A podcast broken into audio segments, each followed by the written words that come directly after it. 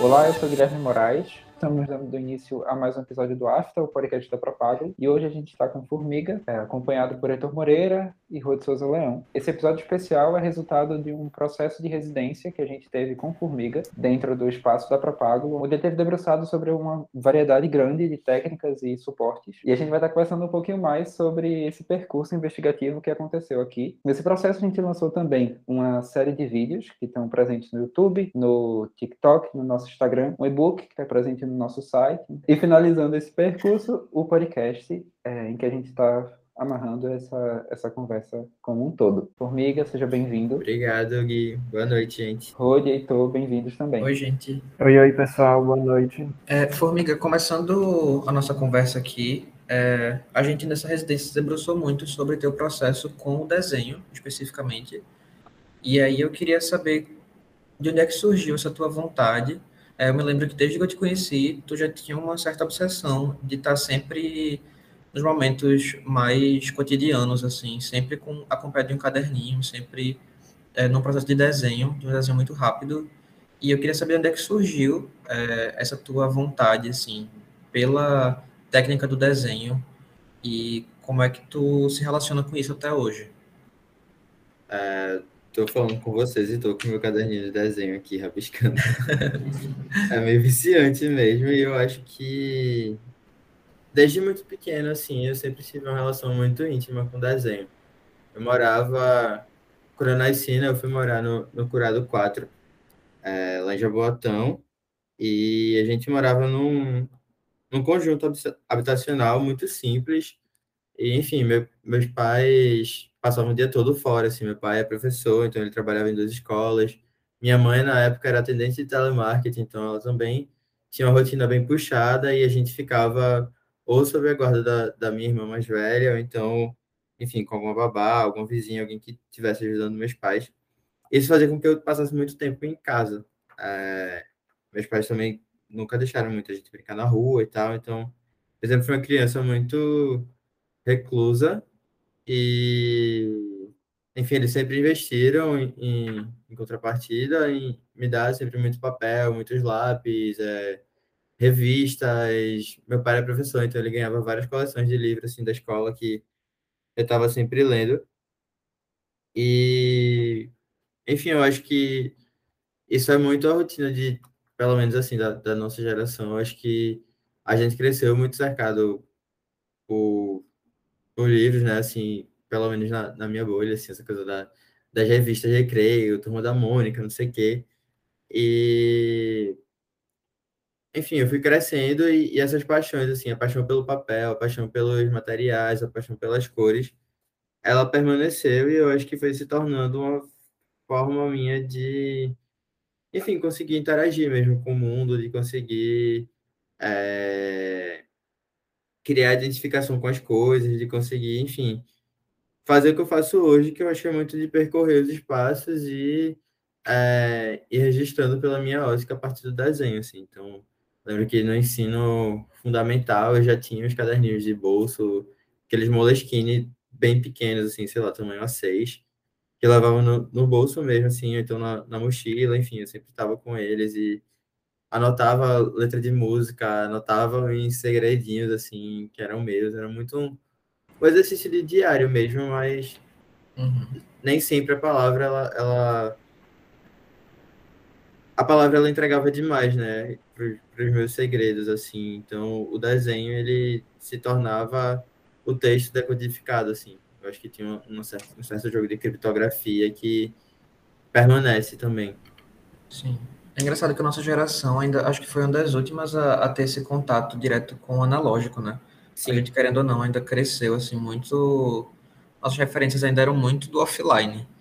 E eu acho muito legal isso que tu traz, porque realmente é uma, é uma relação muito diferente com essas mídias impressas, né? Que a gente acabou desenvolvendo nosso repertório de imagem, assim, do que hoje em dia, pensando na... Enfim, na, em como o mundo está se criando, assim, hoje para, enfim, para quem está nascendo nessas últimas gerações. Acho que realmente isso repercute de uma forma bem diferente, assim, nas relações com o material. Eu lembro quando eu era mais novo que eu tinha uma prática que não era de colagem, eu tinha simplesmente um ato de colecionismo mesmo, assim, de pegar revista e recortar imagens que eu achava bonitas. Então, tipo, eu tinha uma caixa cheia de recorte, assim, que eu nunca usava para nada, mas eu ficava folheando essas revistas e, tipo, achava alguma coisa que me brilhasse os olhos, recortava e guardava nessa caixa. Então, eu acho que, como o Rod falou, tem muita essa coisa de você estar em contato com esses meios, né? Com essas mídias. O Pinterest vintage delas, né? Mas é, assim, eu tenho até hoje, é, sei lá, caixas de... Na gaveta, assim, caixas e caixas de desenho e é horrível porque eu não me considero uma pessoa extremamente acumuladora, mas o desenho, ele tem esse feitiço, assim, de enfim, dialogar com o tempo, né? Dialogar com memória, é um pouco dessa coisa, inclusive, da, da fotografia que é revelada, eu acho, né? É, então, você ter esses papéis, eles carregam muito esse significado afetivo que, para mim, ainda é muito difícil, assim, dissociar. Então, eu acho que tem algo na fisicalidade, assim, da, da, da dos registros que é muito especial, né? Que é muito insubstituível. Uhum. Em relação a isso que tu falou da memória, é, como é que tu acha que essa tua prática que surgiu lá na tua infância se reverberou hoje em dia, assim? O que é que tu vê que tem em comum e o que é que se diferenciou? Eu sinto, assim, olhando para os meus cadernos, que muita coisa permanece, sabe? Esse meu desejo de, de comunicar, de me fazer parte do mundo e ao mesmo tempo de estar, tá, não sei, me diferenciando, sabe, criando essas pequenas utopias, pequenas distopias, assim, o tempo todo com, com o desenho. E eu acho que principalmente com o desenho, porque é isso, né? Como o Rod falou, o desenho para mim ele é algo que é muito rápido, que ele vem muito de um lugar que não é do pensamento, assim, é algo que, que é quase que um grito mesmo, né? Que é quase que um, que um uma cartografia também, né? Esse lugar ele tá o tempo todo nessa busca por algo e esse algo ele se renova quase que instantaneamente, assim, a partir do momento que eu realizo ali o, o desenho.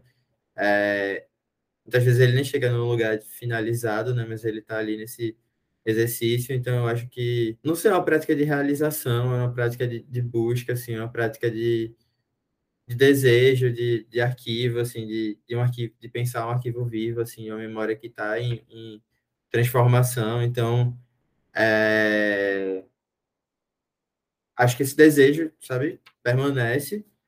E o que se uhum. diferencia, eu acho que são as experiências, assim, como esse corpo ele está agindo no, no papel, como esse corpo está agindo, inclusive, no desenho e outras superfícies, né? Agora eu trabalho também, é, por exemplo, com desenho digital, eu trabalho com o desenho, sei lá, com é, sobre tela, trabalho em outras superfícies e com outros materiais que não a caneta que eu usava antigamente, né? Que não, sei lá, somente lápis. É, agora, sei lá, eu exploro pastel oleoso, exploro é, a tinta acrílica, é, tenho desejo de explorar outras formas, inclusive, de manifestar esse desenho, como a gente tem feito, né? É, a partir de outras, enfim, de outras modalidades que, inclusive, colocam o desenho no limbo, assim, então acho que eu tenho me perdido mais e esse me perder tem feito com que certas definições que antes para mim eram muito mais óbvias agora fiquem um pouco um pouco mais perdidas, sabe? Legal. Eu, tinha, eu tava pensando muito sobre isso quando estava escrevendo teu texto. Porque, enfim, a gente conversou um pouco sobre essa questão da pesquisa, né? Do estar tá pesquisando, tanto enquanto artista quanto nesse território mais acadêmico. É, e dessa, talvez, expectativa diante da ficcionalização de uma academia que quer o conhecimento exato, que é um conhecimento que é mordaça, né, muito pragmático, uhum. muito moderno, enfim. E fiquei tentando me conectar, até no texto eu lancei uma pergunta com a tua versão criança, assim, como aquela criança, como essa pessoa já nasceu ou já se portou enquanto pesquisador ao longo de um processo de vida inteiro, né? E como às uhum. vezes certas maneiras de narrar acabam não dando conta de uma pesquisa que tu já tem uma intimidade muito grande. Então, acho que até é natural tu ir desbravando e se perdendo mais em outros materiais, porque acho que isso já começa desde o início, né? Desde um, de uma busca por intimidade com materiais, essa intimidade acontece e aí tu vai para outros, e vai ampliando esse leque que eu imagino que seja infinito também. Eu acho que aproveitando esse gancho que vocês levantaram do sobre explorar novas técnicas e novas práticas, é muito claro na tua produção essas diferentes formas de exploração do papel, tanto em técnicas de revelação quanto em técnicas de impressão. No caso, tu trabalha com cianotipia, com risografia, com serigrafia e sempre explorando esses meios. E eu queria saber como se dá assim essa, esse teu processo, tanto em relação a escolha de que processo vai se seguir, se é algo prévio que tu escolhe anteriormente a técnica e a partir disso desenvolve o trabalho, ou se é algo que normalmente acontece o oposto disso, de tu desenvolver o trabalho e achar que ele vai se resolver muito bem em alguma determinada técnica? É, eu acho que os meus processos, eles nunca partem, assim, de uma metodologia única, sabe? Às vezes, por exemplo, é, não sei, eu estou pintando algo que veio do caderno, e aí quando eu estou pintando isso que veio do caderno, eu enxergo essa imagem diferente, e aí essa imagem, para mim, ela, enfim, chama mais atenção, que eu estou contando a história do, do voo opaco, por exemplo, que chamou minha atenção um pássaro específico que eu estava pintando, e aí eu fiz, poxa, eu acho que eu queria isolar esse pássaro, mas não queria isolar ele numa tela, assim, não ia fazer sentido para mim eu pintar ele de novo. E aí eu fiquei com isso na cabeça, e aí eu voltei para o caderno, comecei a mexer nisso no computador. E aí do computador a gente foi para a serigrafia. No processo serigráfico a gente mudou a imagem, assim. É... aconteceram, sei lá, erros na hora de rebater a tela e tal. E aí, para sanar esse erro, a gente, enfim, criou uma nova versão do Voo Opaco. É... Essa versão do Voo Opaco, inclusive, com com a ajuda de Heitor, virou pôster da, da, da, exposição. Né? Então, é isso, a minha cabeça, ela parte de lugares que são muito emaranhados, assim. Eu acho que isso é resultado... É, é tá no resultado estético da, da, do meu trabalho, mas também também tá no, no, poético, assim, tá na minha fala, tá no, nos meus processos de vida e é, eu acho que eu tenho tentado lutar menos contra isso e aceitado mais. Então, é isso, acho que eu pesquiso muito, assim, eu, eu sou muito. Acho que, que, como vocês aqui também, um pouco viciada, assim, uhum. é, em, em, sabe, encontrar coisas e, sei lá, deixar essas.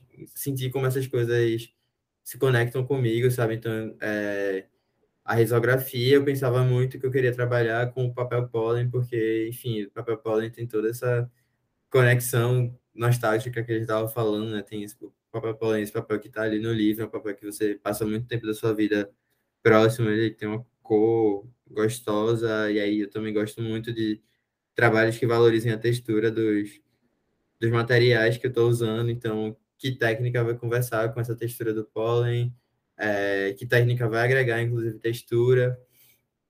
E a partir daí eu vou criando, assim, esse, esse arcabouço de possibilidades que, que vão se renovando. É... E é isso, acho que conversa com, com outras coisas, assim, minhas também, de ter começado muito a, a, sei lá, me entender enquanto artista a partir de feirinhas de publicações independentes, a partir de feirinhas de de arte independente, então é, dali a gente já começa a frequentar a gráfica, né, desde, desde o comecinho, assim, dos processos, e aí, sei lá, os primeiros materiais que a gente tem acesso são papel couché, impressão na, mais tradicional, assim, uhum. e tal. E aí disso também eu acho que foi despertando a curiosidade de, enfim, complexificar os processos, de tornar isso ainda mais analógico, de tornar isso ainda mais próximo do, do do meu interesse plástico, é, essa grande teia, assim, que foi se formando de, de vários, vários lugares. Uhum. E aí, acho que puxando esse gancho, tu veio para cá com uma série de materiais, né? Tu veio, enfim, tu trouxe algumas telas, uma tela enorme, duas telas menores, Sim. tu trouxe caderno, vários, enfim, marcadores, tinta acrílica, alguns pedacinhos de papel carbono, e eu acho que entre a gente, a gente não entendia direito o que, é que ia acontecer aqui, né? Eu acho que essa expectativa Sim. era de alguma coisa que estava por acontecer, tu trouxe várias possibilidades e a gente foi conversando e sentindo diferentes potencialidades a partir disso, também a partir do que a gente poderia oferecer enquanto acompanhamento, né? Enfim, Rodi captou muitas imagens, a gente se optar com o processo, Mas uma coisa que do meio para o final começou a crescer muito foi a experimentação do papel carbono, que é uma materialidade que tu já tinha algum contato, mas que eu acho que aqui a gente pode desenvolver algumas outras possibilidades. E eu queria saber como foi para tu é, lidar com essa essa matéria esquisita que foi o papel carbono, né? Hoje vendo a gravação, tu estava falando com o Rod que parecia um suporte, mas não era, era justamente o material em si que você usava para gravar, né? Quase como se fosse uma mistura entre o lápis e o, próprio papel Sim. que você usa para gravar alguma coisa. E eu queria saber como foi para tu estar é, tá em diálogo com essa materialidade.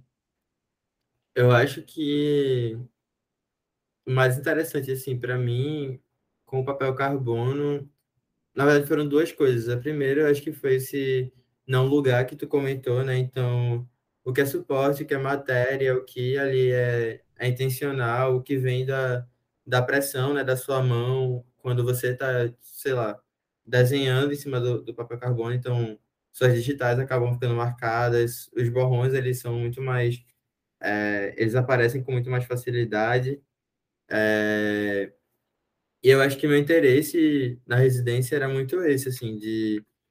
É, tem uma frase que eu estou usando na minha pesquisa de conclusão de curso agora, que ela tempo todo retorna para mim, é, enquanto processo criativo, que é de Leda Maria Martins, é, que ela diz que o, o gesto ele não é simplesmente narrativo, descritivo, mas ele também é performativo, né? Então, eu acho que o carbono ele permitiu de alguma forma que eu entendesse um pouco mais desse lugar entre é, desenho e performance, assim, que já estava me interessando há certo tempo, sabe? De entender essa gestualidade, de tirar, inclusive, essa neutralidade que é entendida nos processos artísticos, né, de, assim, das escolas clássicas de, de pintura, de desenho, de gravura, etc., que pedem uma certa impessoalidade, que pedem uma certa...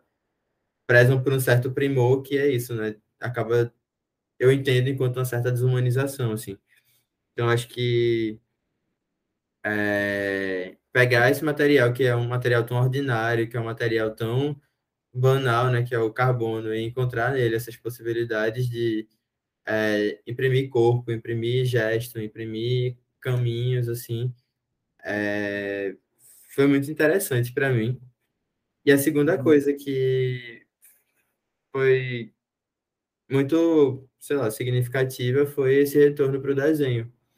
Porque, enfim, eu passei um bom tempo, assim, do, do meio do ano passado para cá sem desenhar tanto. Estava imerso em outros processos, assim, inclusive o processo de pintura, né, onde eu estava é, pesquisando um lugar do que é entendido enquanto abstrato, assim, na, nas artes plásticas e estava é, trabalhando menos com, com rascunho, estava anotando menos, assim, no caderno, mas chegou um momento que eu estava sentindo que meu processo estava um pouco desnutrido, assim, porque meu processo ele sempre foi muito esse de percorrer lugares, de estar tá andando com um caderno, de estar tá anotando coisas, de estar tá entendendo como esses lugares me, me afetam, assim, as relações que eu tenho a partir dos lugares, elas me afetam.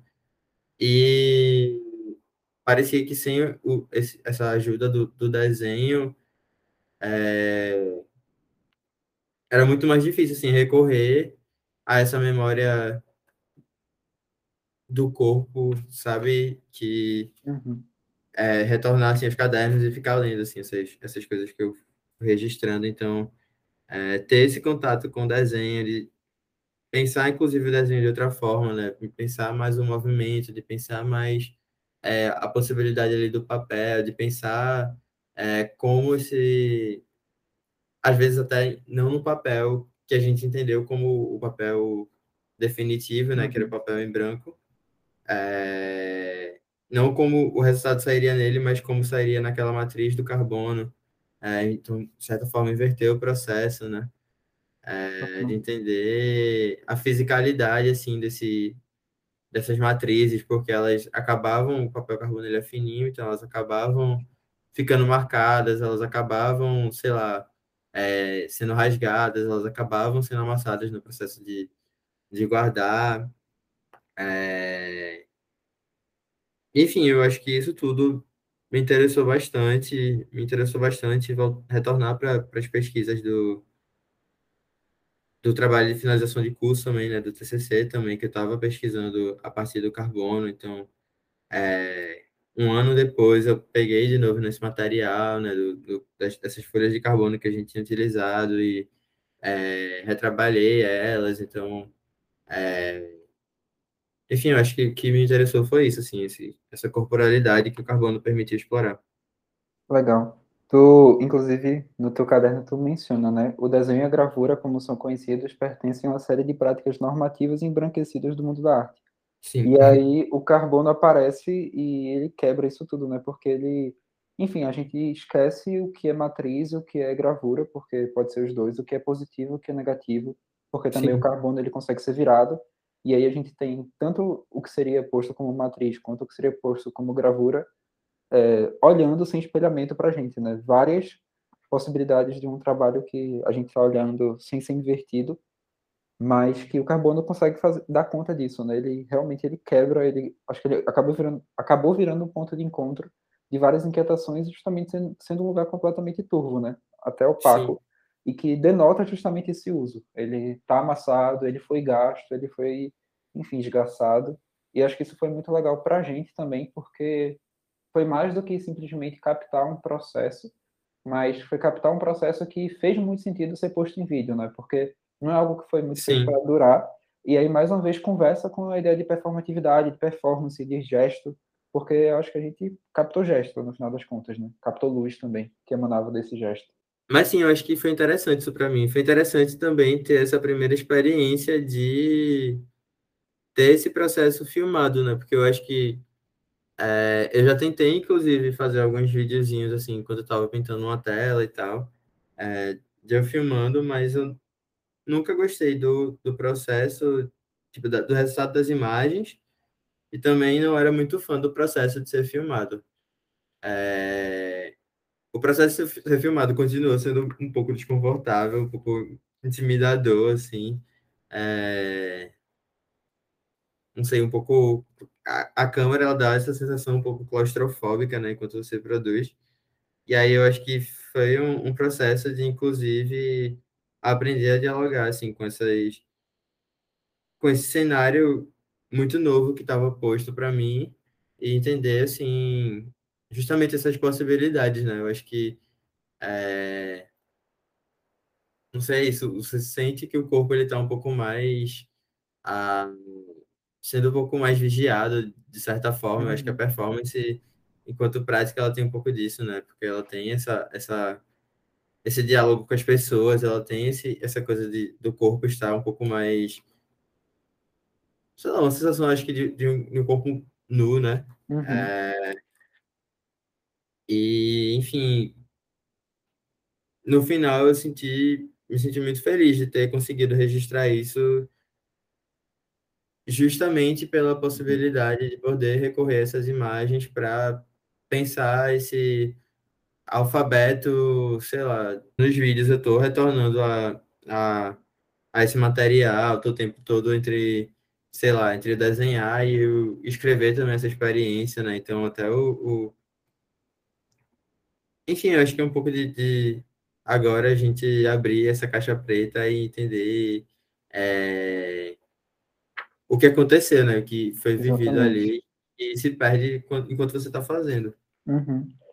É, eu falei também sobre isso no texto, fico feliz que tenha tocado essa coincidência, que nem é tão coincidência, mas sobre essa dimensão autobiográfica do, do trabalho, assim, da, ou da pesquisa, ou biográfica, no meu caso, porque eu estou falando de tu, mas ao mesmo tempo autobiográfica, porque eu estou falando contigo a partir do teu caderno, uhum. que é a gente produzir, é, enfim, uma performance, uma, uma, uma gestualidade editada, né? Porque, querendo ou não, tu tá, a partir do momento que a gente sabe que a gente está se apresentando, ou nesse caso, se apresentando para uma câmera, a gente está uhum. selecionando rapidamente o que é que a gente quer mediar da gente para o outro, que é significativo para a gente que o outro tem acesso, né? Sim. Então, óbvio que vai ter uma edição e que tem uma prática aí que vai acontecendo. E também isso de produzir materi material para a gente analisar, porque é produzir passado de alguma maneira, né? É, esse material, esse processo de sempre recorrer ao caderno antigo, ou de recorrer às filmagens antigas, ou ao áudio antigo, porque também a gente vai atribuindo sentido para o presente a partir justamente dessa volta para o passado, né? E essa volta para o passado vai sendo toda vez diferente. o olhar da gente vai mudando. E que eu acho que é bem legal. Foi muito. Para mim, assim, porque eu estou nesse momento trabalhando com, com as filmagens. é, e filmagens de conversas que normalmente Rory estava tendo contigo, então que eu estava ouvindo mais em segundo plano. E aí está sendo Uhum. legal reviver isso, porque vão sendo criadas outras conexões, até com o que eu estou vivendo no momento como pesquisador. E acho isso muito rico de produzir material para a gente, de novo, continuar mergulhando nisso e reavivando esse processo. Então, acho que o tempo acaba sendo nosso aliado quando a gente está fazendo uma residência como essa. Enfim, está sendo muito legal o processo e está sendo muito legal concluir o texto junto desse, dessa conclusão provisória de linha de raciocínio da gente, sabe? Sim, sim, eu acho também. É muito bafo isso que tu falou, porque acho que é isso, né? Quando a gente também está colocando coisas no papel, por mais que seja um processo que a gente entenda enquanto algo que é muito automático, que é muito atravessado por, pelo inconsciente, atravessado por, sei lá, por um desejo que é, se manifesta de forma muito rápida, a gente também está, enfim, criando ficções, né? A gente está, sei lá, alterando esse, esse presente, está ali contando, eu acho que é um pouco também do que Uhum. é, eu sempre me enxerguei tá ali contando histórias, assim, assim, tá fazendo esse papel de, de contação de história, eu acho que, enfim, sendo um material declarado ficcional ou não, ele trabalha com a ficção, né? Ele dialoga com a ficção, ele tá ali, enfim, colocando uma narrativa que, é, enfim, dialoga com, essa, com essas ideias da temporalidade, né? Que eu acho que é outra coisa que eu sempre penso muito, assim, no, no meu trabalho sobre, sobre tempo, essa relação do, do tempo e do corpo. É... E, enfim, eu acho bafo isso ser posto também enquanto parte do texto, né? Que eu acho que o texto ele tem essa dimensão que às vezes é lida também como algo que é muito. é, Enfim, algo que é. Cronológico, né? Exato, fim. exato, cronológico, e eu acho que brincar com o texto também, a partir dessas noções de tempo, é, é bafo, é bafo. Uhum. É, é muito. é- eu estava ouvindo vocês falando aqui, é muito claro como, nesse processo como um todo, a palavra registro se repetiu de diversas formas e de diversas maneiras. É, é impressionante como, por exemplo, a gente está falando do registro de vídeo, que é um tipo de registro que foi feito, a gente está falando dos diários, dos registros do próprio carbono e dessa materialidade que vai deixando esses rastros. É, próprio relato de Guilherme sobre essa residência no texto dele, esse próprio podcast que encerra tudo e meio que mais uma vez é, eu acho que amarra e dá essa última carga de registro a todo esse processo e é muito, para mim ficou muito visível, principalmente nesse momento de agora, de encerramento desse ciclo. Enfim, eu acho que tipo ficou muito claro, sabe, o quanto esse registro foi presente. Com certeza, então eu acho que também tem uma dimensão, não sei, criativa e, e de pesquisa também, como isso vai sendo registrado. Uma- também acompanhando esses materiais, eu acabei percebendo como foi amadurecendo as maneiras de registrar, assim como eh, foi amadurecendo um corpo nesse, dentro desse território estranho, né? Porque a gente estava recebendo um artista, então não é aqui não é o, o, ateliê de formiga, aqui não é a casa dele, enfim, é um espaço novo. É, e para a gente também é novo ter alguém também coabitando esse espaço com a gente, mas também a maneira como a gente registrava esse processo, né? Eu acho que isso teve bem evidente essa confluência a partir das, das filmagens de Rode e das fotografias de Rode, que eu também acho que foram de alguma maneira amadurecendo conforme o, o trabalho de Formiga ia se contextualizando mais, que é o que resultou no, no registro, obra, não sei, da justamente da que dá o nome a esse processo que é o de contraluz, né?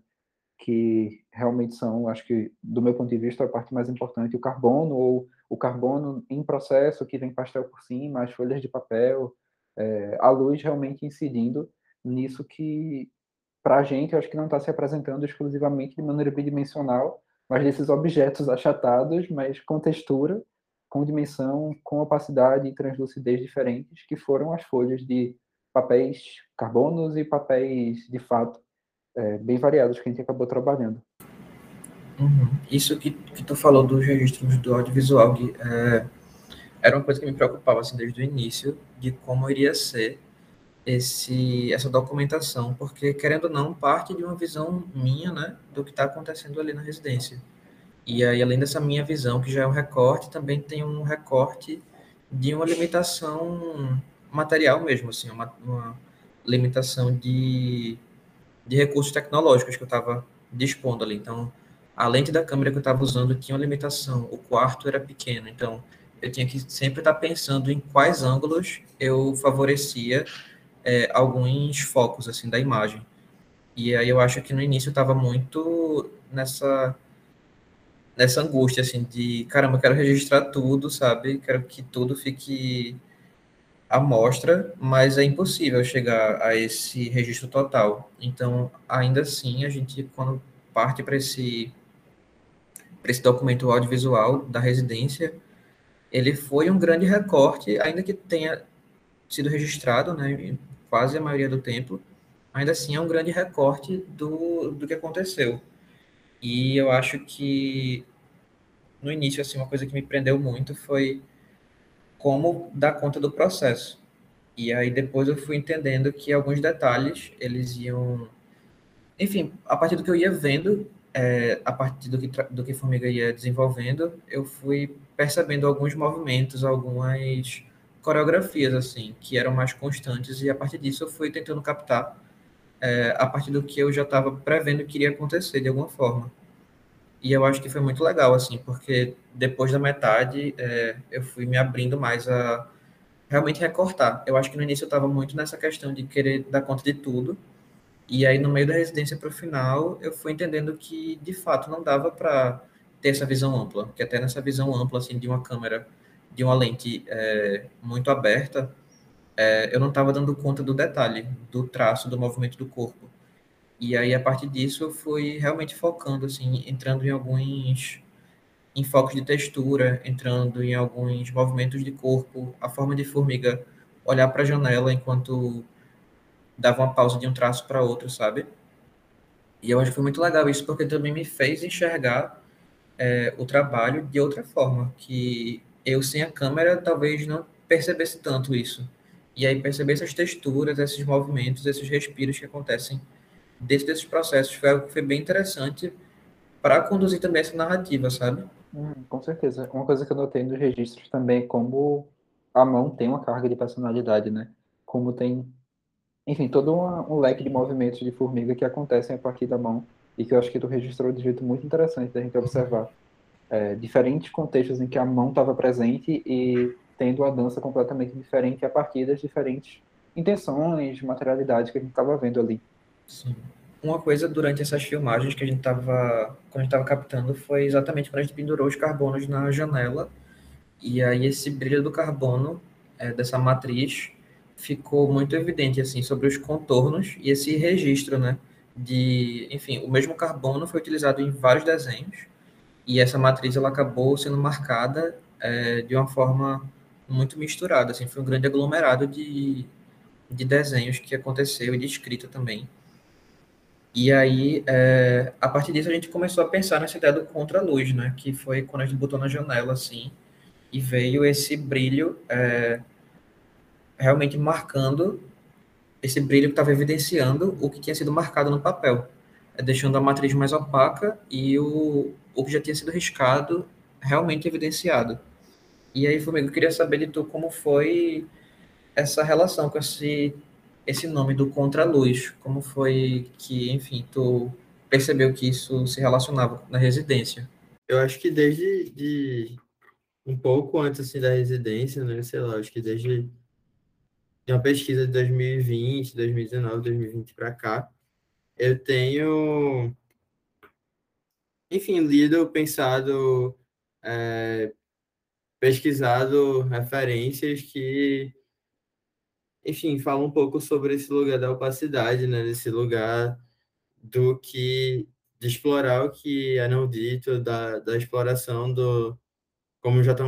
Trabalha muito na exploração da, da rasura enquanto a potência, uma potência de, de escolher, é, esconder e revelar certas coisas e também perder até um pouco do, desse controle, assim, né, do que é escondido, do que é revelado. E eu acho que, enfim, o, o Contraluz, ele revela, ou ele esconde, não sei, um pouco desse jogo, né, desse jogo visual, que acaba entrando também no, no jogo de palavras, de desse desejo de, da ocultação, desse desejo de trabalhar com o que está obscuro, com o que está ali embaixo do tapete, com o que está ali num lugar que não é exatamente visível quando você bate o, olho de primeira, assim, eu acho.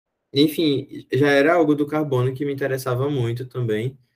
Eu já tinha percebido que eram essas marcas, né, que a gente já falou tanto, assim, dessas é, de pensar esse carbono enquanto um corpo também, que está ali nesse processo junto comigo. Então, de que forma essa materialidade ela pode ser explorada nesse nome sem que também a gente, sei lá, coloque o que é mais o que é mais óbvio assim dela, né? Então, essa relação com, com a luz foi algo que apareceu muito naturalmente, sei lá, desde o momento que a gente estava colocando as coisas na, na janela para pendurar e fazer nosso varal ali de de materiais, né? É, apareceu na hora da gente fotografar, que a gente percebia como as cores elas mudavam, como os desenhos eles mudavam, inclusive dependendo se, o, se a folha tivesse na frente ou no, no verso, né? É...